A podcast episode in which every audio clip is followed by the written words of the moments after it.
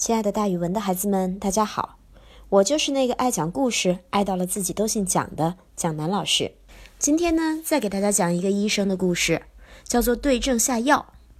对症下药的故事讲的是华佗，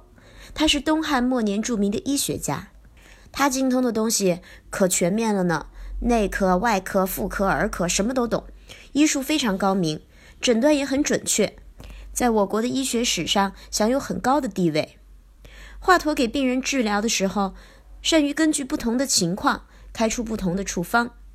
有一次呀，州官倪寻和李严一同到华佗那儿去看病，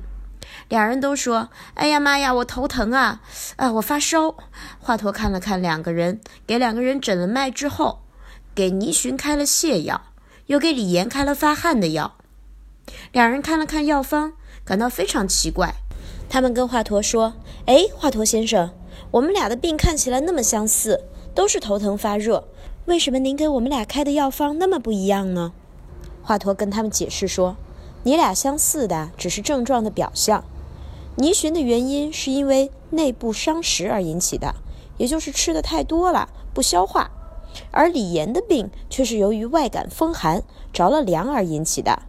也就是说两人的病因不同，我当然就得对症下药。”给你们用不同的药治疗了，